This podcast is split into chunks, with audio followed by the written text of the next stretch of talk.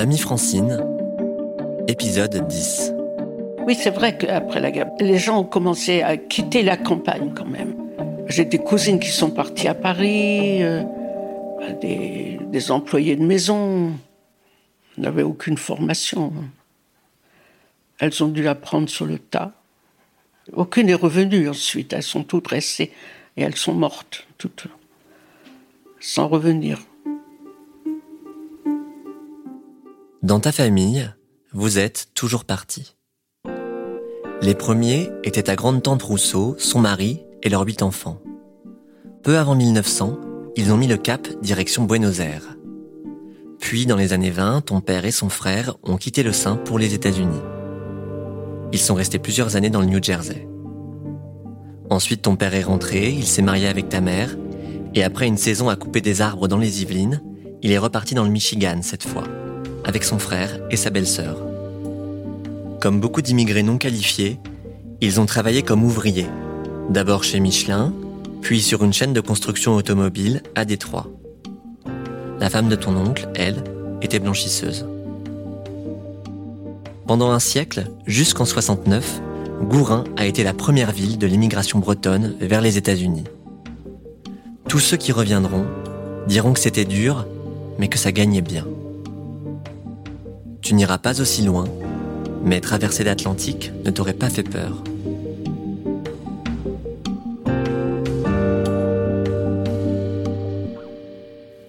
Alors, ça faisait déjà quelques années que des groupes, des groupes de trois, partait à Jersey récolter les pommes de terre et les tomates. Mais moi, je n'ai jamais fait les tomates. Et donc, euh, mon père, un jour, a dit, bon, ben, nous aussi, on pourrait bien faire ça. On pourrait partir à Troyes. Donc, on est parti de Saint-Malo avec deux de mes sœurs. Mon travail à moi, c'était de ramasser les pommes de terre par terre. Donc, toujours baissé ou à genoux, mal au dos, euh, on partait à 5 heures le matin. C'était abominable, ça. Bon, ça n'a pas duré longtemps, quelques semaines simplement. Après la saison des pommes de terre, donc nous avions décidé, Denise et moi, de rester à Jersey. C'était très facile. Il y avait un bureau de recrutement à Saint-Hélier, en ville. Et euh, bon, on a trouvé cette maison et la personne, Madame Abesnot, donc euh, nous prenait toutes les deux, avec deux livres par semaine, logés, nourris. Bah, le travail, c'était facile, hein, c'était autre chose que que le travail des champs. C'était, moi, je m'occupais du petit garçon qui avait trois ou quatre ans. Je lui faisais prendre son petit déjeuner, son repas de midi et son dîner. Mais le dîner, c'était un verre de lait avec deux biscuits. Malcolm Abosnot. Alors, il me donnait euh, peut-être une livre quand même de plus par semaine parce que je lui lavais ses chaussettes. Eh oui, il ne donnait pas ses chaussettes à laver à la blanchisserie. Je lui lavais ses chaussettes et je lui apportais son café au lit le matin pour le réveiller. Et il me donnait euh, un peu d'argent pour faire ça. Frances, qu'il m'appelait.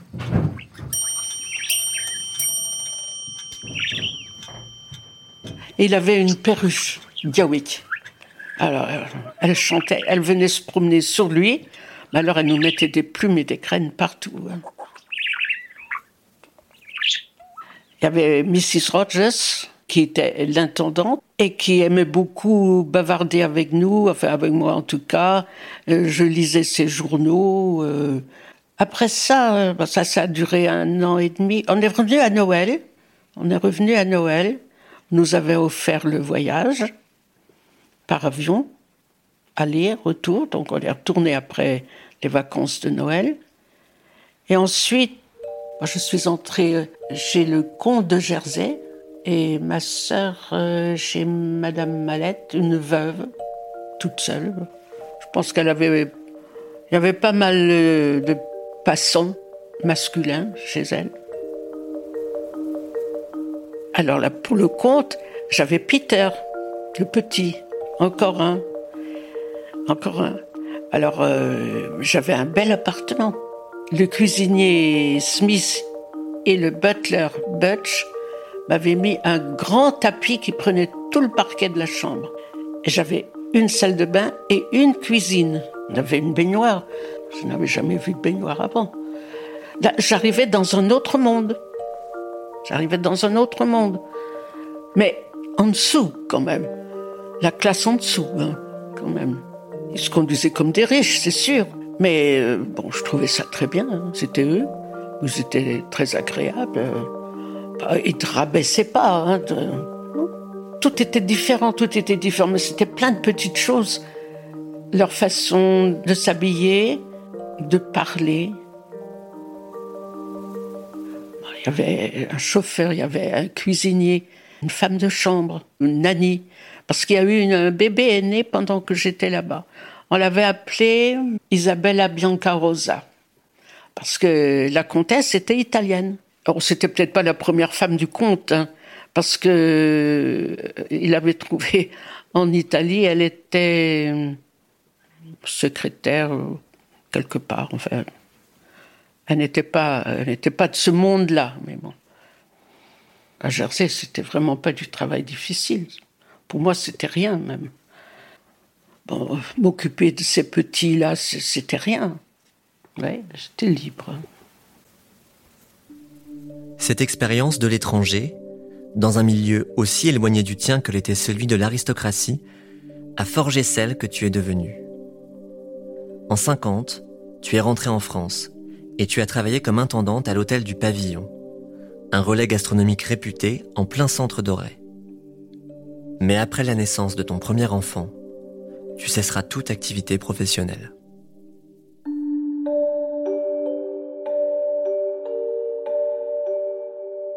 Mamie Francine, un podcast proposé par Ouest France et l'Acme Productions. Écrit par Pierre Démé, réalisé par Juliette Medevielle, sur une musique de Alto MS.